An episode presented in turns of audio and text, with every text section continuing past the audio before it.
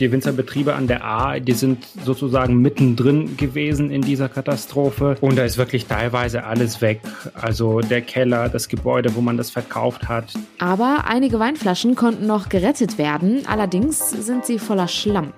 Wie der sogenannte Flutwein jetzt den Winzern beim Wiederaufbau helfen soll, hört ihr gleich. Und wir schauen auf den aktuellen Stand in Leverkusen.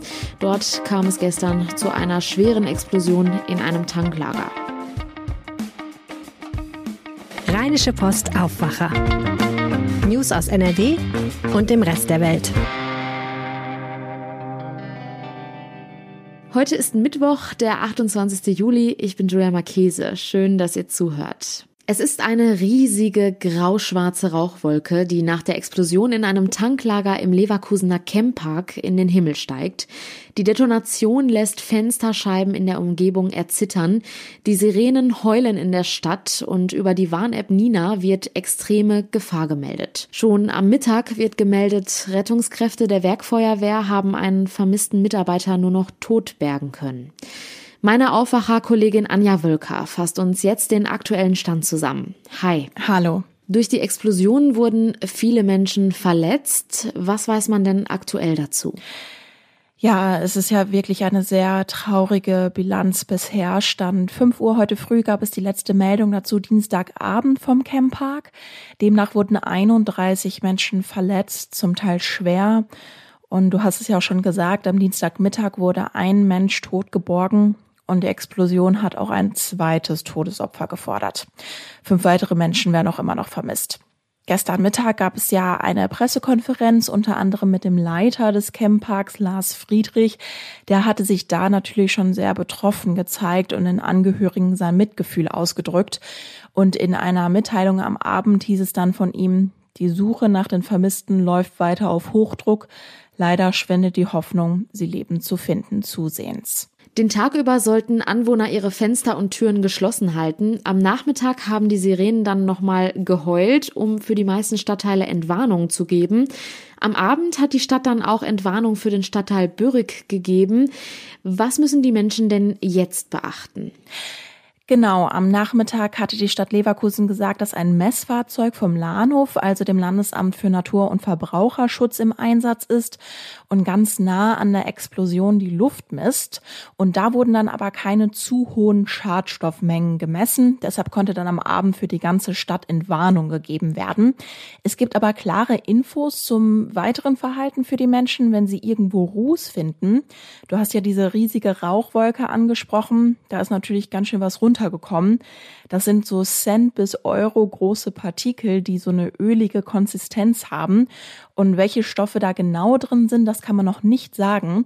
Und deshalb sollen diese auch nicht angefasst werden, bis das Lahnhof genau sagen kann, was da eigentlich drin ist. Besonders in Bürrig und Obladen soll also kein Gemüse gegessen werden. Die Spielplätze und Gartenmöbel soll man nicht nutzen, wenn man da drauf irgendwas erkennen kann, sondern wenn man was entdeckt, dann soll man sich an eine Bürgerhotline wenden und die Nummer dazu packen wir auch in die Show Notes. Der Brand war am Mittag gelöscht, aber die Frage, die natürlich im Raum steht, ist, wie konnte es überhaupt zu dieser Explosion kommen? Ja, darauf kann auch ich keine Antwort geben. Die Polizei Köln hatte am Nachmittag gesagt, dass erst wenn die Arbeiten im Gefahrenbereich beendet sind, Brandspezialisten der Kriminalpolizei anfangen können, die Ursache zu ermitteln. Dazu gab es gestern zumindest auch kein weiteres Update mehr. Das heißt, wie geht es jetzt weiter? Ja, die Untersuchungen vom Lahnhof zu den Rußpartikeln laufen. Die Kurrenta wird jetzt Straßen und Gehwege von den Rußpartikeln reinigen. Und dann müssen wir natürlich abwarten, was die Kriminalpolizei zu der Ursache ermittelt. Die verletzten Menschen müssen versorgt werden. Und ja, Stand ist ja noch, dass weitere Menschen vermisst werden. Und über alle Entwicklungen rund um die Explosion im Entsorgungszentrum Leverkusen halten wir euch natürlich auf RP Online auf dem Laufenden. Vielen Dank, Anja. Weinflaschen, die komplett voller Schlamm sind. Bilder davon werden gerade auf Social Media geteilt, denn das Hochwasser hat auch die Winzer hart getroffen. Entlang der A gibt es 170 Winzerbetriebe. Dort befindet sich das größte Rotweingebiet Deutschlands. Mein Kollege und NRW-Reporter Viktor Marinov hat jetzt Eindrücke für uns und weiß, wie man den Menschen dort helfen kann. Hi. Hallo. Wir alle kennen ja die Bilder von den zerstörten Häusern, Autos und vollgelaufenen Geschäften. So muss man es sich ja wahrscheinlich leider auch bei den Winzern in der Region vorstellen, oder? Ja, genau. Die Winzerbetriebe an der A, die sind sozusagen mittendrin gewesen in dieser Katastrophe. Und da ist wirklich teilweise alles weg. Also der Keller, das Gebäude, wo man das verkauft hat, der Lager und auch noch die ganzen Instrumente und Geräte, die man ja für den Weinanbau braucht, die sind auch entweder weg oder einfach kaputt. Der Wein wird ja auch beispielsweise in diesen großen Holzfässern gelagert. Wurden die auch zerstört? Viele von ihnen, ja. Also Flaschen, Fässer, das Wasser hat fast alles mitgenommen. Also die Winzer an der A sprechen davon, dass mindestens die letzten zwei Jahrgänge weg sind. Da geht's um Rotwein. Das heißt, der braucht ein bisschen, der muss ein bisschen im Fass liegen, also ein bisschen Lagerzeit braucht er. Und die Jahrgänge 2020, 2019, die da schön vor sich hin gereift sind, die sind jetzt zu einem sehr großen, großen Teil einfach weg. Du hast mit dem Bauern- und Winzerverband Rheinland-Nassau gesprochen. Was haben Sie dir von der aktuellen Lage erzählt? Man kann ja nur denken, dass die wahrscheinlich auch total traurig und zerschüttert sind.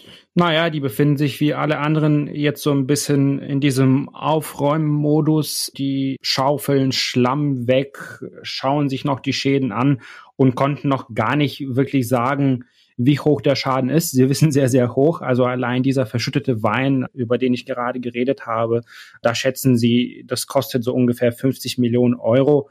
Und damit sind noch gar nicht diese Instrumente in Begriffen, die Lagerräume, die Häuser. Also die sind relativ schockiert. Sind denn auch sämtliche Früchte, also auch die Trauben zerstört worden? Das ist die eine gute Nachricht für die Winzer, dass dieser Wein in Steillage ja relativ hoch liegt und so weit ist der Fluss die A äh, tatsächlich nicht gekommen. Das heißt, die allermeisten Trauben sind noch heil. Also die Schätzungen sind so 70, 80 Prozent der Früchte haben es überlebt. Das heißt, es wird keine volle Ernte geben, aber irgendeine vielleicht doch. Was muss denn dann jetzt noch mit den Trauben gemacht werden? Jetzt geht es vor allem darum, die Trauben zu sprühen, die zu schützen vor Anfall, vor Pilzen, also der Regen und danach kam ja sehr viel Sonne, sehr starkes Sonnenlicht, also diese Witterung hat den Trauben natürlich zugesetzt und die müssen besprüht werden. Dafür fehlen die Geräte, wie ich schon erwähnt hatte, die sind ja alle kaputt. Hm, da haben die Winzer aber sehr viel äh, Solidarität von anderen Winzern erfahren. Also so Kollegen von der Mosel zum Beispiel sind einfach dahin und die haben Hubschrauber organisiert und versuchen jetzt wirklich die letzten Früchte, die noch da sind, zu retten. Ich habe es schon am Anfang gesagt, auf den Social-Media-Kanälen sieht man immer wieder Bilder vom sogenannten Flutwein, also eben die verschlammten Flaschen. Es geht um Aktionen, um die Winzer jetzt zu unterstützen. Was gibt es denn da für Möglichkeiten? Genau, beim Flutwein geht es vor allem um, um, der, um den Wein, der es noch überlebt hat. Ich hatte ja gesagt, die meisten Flaschen sind weg, aber nicht alle. Ein paar sind noch da und die kann man jetzt als äh, sogenannten Flutwein kaufen und damit die Winzer finanziell unterstützen. Die bieten verschiedene Pakete an und da bekommt man diesen hochwertigen Wein aus der Region. Man kann aber auch direkt spenden. Dafür haben die auch ein, zum Beispiel die Winzergenossenschaft Maischoss hat ein, extra einen Verein gegründet, da kann man auch einfach spenden. NRW-Reporter Viktor Marinov zu den betroffenen Winzern der Flutkatastrophe. Vielen Dank. Danke dir. Ja, und auch das Land NRW unterstützt durch finanzielle Hilfen die von der Flutkatastrophe betroffenen Kommunen. Insgesamt sind durch das Soforthilfeprogramm des Landes mittlerweile 65 Millionen Euro zur Unterstützung der betroffenen Gebiete ausgezahlt worden. Wie die Gelder verteilt wurden und ob das für den Wiederaufbau ausreicht, darüber spreche ich jetzt mit unserem Chefkorrespondenten für Landespolitik, Maximilian Plück. Hi. Hallo, grüß dich. 65 Millionen Euro ist eine Menge Geld, aber reicht das, um die schweren Folgen der Flutkatastrophe überhaupt aufzufangen? Nee, das wird mitnichten reichen. Ähm, das ist ein erster Anfang und diese 65 Millionen, die muss man sich auch so vorstellen, die sind Teil eines 200 Millionen äh, Euro schweren Programms, mit dem äh, das Land erstmal so die ersten Schäden abfedern will. Diese 65 Millionen gehen jetzt konkret an die Städte und Gemeinden, also weil da auch eben kommunale Betriebe betroffen sind, weil teilweise die Rathäuser unter Wasser stehen, teilweise die Feuerwehren äh, vollgelaufen sind und so weiter. Also das geht jetzt erstmal darum, dass man da die ersten Schäden beseitigt, ähm, schnell mit den Aufräumarbeiten vorankommt und dann muss man tatsächlich nochmal weitersehen. Jetzt sind ja mehrere Orte betroffen. Wie wurde das Geld verteilt? Also den größten Batzen hat der Kreis Euskirchen bekommen, das 15 Millionen der, der insgesamt 65 Millionen, weil die einfach am stärksten betroffen waren. Ähm, es gibt ja noch äh, verschiedene andere äh, Regionen, die Geld bekommen haben. Und das fand ich ganz interessant, das sagte mir die Kommunalministerin Ina Scharrenbach. Einige Kommunen, die zwar auch betroffen waren, hätten aber gesagt, äh, sie verzichten zugunsten eben dieser besonders stark getroffenen Eifelkommunen. Ähm, sie sagte, das sei halt eben auch mal ein schönes Zeichen der Solidarität. Und wofür wird das Geld jetzt konkret eingesetzt? Wir gucken ja jetzt auf die, ähm, vor allem auf das Ende der Sommerferien und es gibt verschiedene Berichte eben von Schulen, von Kitas, die eben auch einfach nicht mehr da sind, die teilweise äh, nicht mehr genutzt werden können. Ähm, da wird das Geld dann äh, beispielsweise dafür eingesetzt, dass man dann Alternativen schafft. Die Kommunalministerin hat da eine äh, Abfrage gestartet. Da geht es dann beispielsweise auch darum, dass man versucht, auf Container auszuweichen, dass man versucht, auf andere Räumlichkeiten auszuweichen. Da ist jetzt eine gewisse Kreativität gefordert. Die 65 Millionen Euro, die sind ja für die Kommunen vorgesehen.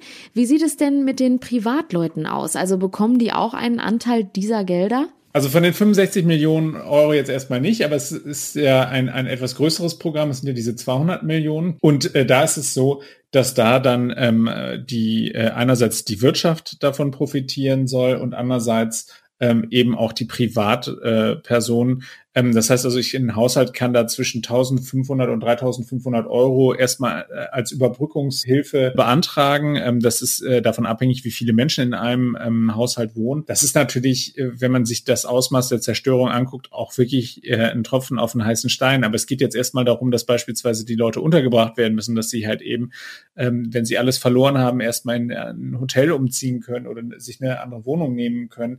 Und da laufen die Hilfen jetzt an. Da gibt es, muss man ehrlicherweise sagen, weil wir uns noch recht am Anfang befinden, jetzt noch nicht so großes Datenmaterial, aber da sind insgesamt ähm, 110,5 Millionen Euro für äh, Privatpersonen zur Verfügung gestellt worden. Die Soforthilfen für die Wirtschaft laufen auch erst noch langsam an, muss man sagen. Da hatte ich Kontakt zum Wirtschaftsministerium. Die haben gesagt, ähm, sie hätten insgesamt 205 Anträge mit einem Volumen von 1,025 Millionen Euro. Also das ist noch nicht jetzt irgendwie die große Hausnummer, aber da wird in den kommenden Tagen sicherlich noch mehr kommen. Da geht es jetzt erstmal darum, dass die Leute sich sortieren. Hm. Schauen wir noch mal auf die nächsten Schritte, vor allem aus politischer Sicht. Wie geht es weiter? Der äh, Geschäftsführer vom Städtetag NRW, Helmut Dedi, hat mir gesagt, wir brauchen jetzt äh, ganz klar noch mal eine Übersicht dafür, wie groß die Schäden tatsächlich sind. Und dann muss dann halt eben auch entsprechend Geld kommen. Da müssen Bund und die Länder dann eben entsprechend sich dann positionieren und dann eben dann einen Ausgleich schaffen. Es gibt tatsächlich jetzt ähm, ein Treffen, was anberaumt worden ist für Mitte August, äh, eine Sonderministerpräsidentenkonferenz äh, mit der Bundeskanzlerin. Dort soll eben über diese Aufbaumittel gesprochen werden.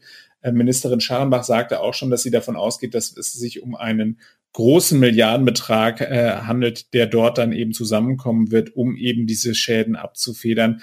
Äh, sie hatte da verschiedene Beispiele gebracht. Es war eine kleine Gemeinde, Kall, äh, die beispielsweise äh, alleine schon äh, Schäden in Höhe von 45 bis 50 Millionen Euro da zu verzeichnen hatte. Daran kann man mal sehen, was da jetzt äh, in Gänze auf uns zukommen wird. Ähm, genau, also da ist, glaube ich, der erklärte Wille aller, dass dort äh, viel Geld schnell und unbürokratisch zur Verfügung gestellt wird. Maximilian Plück mit den Infos zu den finanziellen Hilfen für die von der Flutkatastrophe betroffenen Kommunen. Herzlichen Dank. Sehr gerne. Den aktuellen Nachrichtenüberblick aus der Landeshauptstadt, den gibt es jetzt von meinen Kolleginnen und Kollegen von Antenne Düsseldorf. Hi. Hallo, wir sprechen heute über das Hochwasser in Düsseldorf, dann gibt es gute Nachrichten für alle toten Hosen-Fans und dann gibt es noch Infos zum Thema Mobilität hier in unserer Stadt. Wir fühlen uns von der Stadt und in der Berichterstattung vergessen. Mit diesen Worten hat sich eine Antenne Düsseldorf-Hörerin aus Garat bei uns gemeldet. Auch ihr Viertel rund um die Walter-Kühlmann-Straße sei stark vom Hochwasser betroffen gewesen. Mehr dazu von Antenne Düsseldorf-Reporterin Kirsten Hedwig Rondott. Da die Siedlung in einer Senke nahe der Urdenbacher Kempe liegt, gäbe es zwar eine Pumpanlage, die die Häuser gegen Hochwasser schützen soll, so die Hörerin, trotzdem sei die Straße überflutet worden und in fast 50 Häusern sei der Keller vollgelaufen. Sie selbst sprach von einem persönlichen Sachschaden in Höhe von 30.000 Euro. Auch ihre Siedlung müsse als bedrohtes Gebiet wahrgenommen werden, fordert die Antenne Düsseldorf-Hörerin. Wir haben bei der Stadt nachgefragt, ob es bereits Pläne gibt, die Viertel rund um die Urdenbacher Kempe besser gegen Hochwasser zu schützen. Bisher gab es noch keine Antwort. Die Toten Hosen verlängern ihre Geburtstagstour. Nachdem die Tickets für nächstes Jahr zum Teil in kürzester Zeit ausverkauft waren, hängt die Band jetzt weitere Konzerte dran. Auch dazu hat unsere Reporterin Kirsten Hedwig Rondort die weiteren Infos. Rostock, Kassel, Mannheim und Konstanz. Das sind die neuen Städte, in denen die Toten Hosen gemeinsam mit ihren Fans den 40-jährigen Geburtstag der Band feiern wollen. Die Tickets gehen heute um 17 Uhr auf der Homepage der Band in den Vorverkauf. Auch für die ausverkauften Konzerte in der Arena in Stockholm und in Köln sollen wieder einige Tickets verfügbar sein. In den nächsten Wochen könnten auch noch weitere Konzerttermine in Hamburg und München dazukommen. Hier in Düsseldorf soll der Verkehr zeitgemäßer werden. Der Mobilitätsplan D hat das zum Ziel. In dem Plan wird festgelegt, wie sich unsere Stadt bis 2030 entwickeln sollte in Sachen Auto, Rad, Bus und Bahn sowie Fußverkehr. Die Planerinnen und Planer bei der Stadt möchten dabei die Ansichten der Menschen hören, die hier leben und arbeiten. Bis Ende der Woche läuft deshalb noch eine Umfrage, deren Ergebnisse zu konkreten Verkehrsprojekten führen sollen. Zur Umfrage kommt man über einen Link auf unserer Nachrichtenseite antennedüsseldorf.de. Alle, die mitmachen, können für einen Monat ein Ticket 2000 der Rheinbahn gewinnen. Und soweit der Blick aus Düsseldorf. Mehr Nachrichten gibt es auch immer um halb bei uns im Radio und rund um die Uhr auf unserer Homepage antennedüsseldorf.de. Vielen Dank. Und diese Themen sind heute außerdem noch wichtig. NRW hat eine neue Welterbestätte, und zwar den niedergermanischen Limes. Dieser war ein 385 Kilometer langer Teil der Außengrenze des Römischen Reichs. Die UNESCO zeichnete nun den am Rhein verlaufenden Teil der Grenze als neues Welterbe aus. Der Antrag war von den Anliegerländern des Limes, den Niederlanden, NRW und Rheinland-Pfalz gemeinsam eingereicht worden. Wer eine Corona-Infektion überstanden hat, kann sich ab sofort ein elektronisches Genesungszertifikat im Impfzentrum ausstellen lassen. Ein Termin sei dafür nicht notwendig. Zum Schluss noch ein kurzer Blick aufs Wetter. Und das bleibt leider wechselhaft. Im Tagesverlauf sind vereinzelt Schauer und kurze Gewitter möglich. Es gibt aber auch lange niederschlagsfreie Phasen.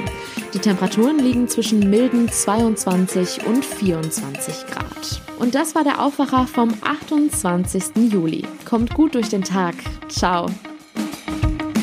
Mehr Nachrichten aus NRW gibt's jederzeit auf RP Online. rp-online.de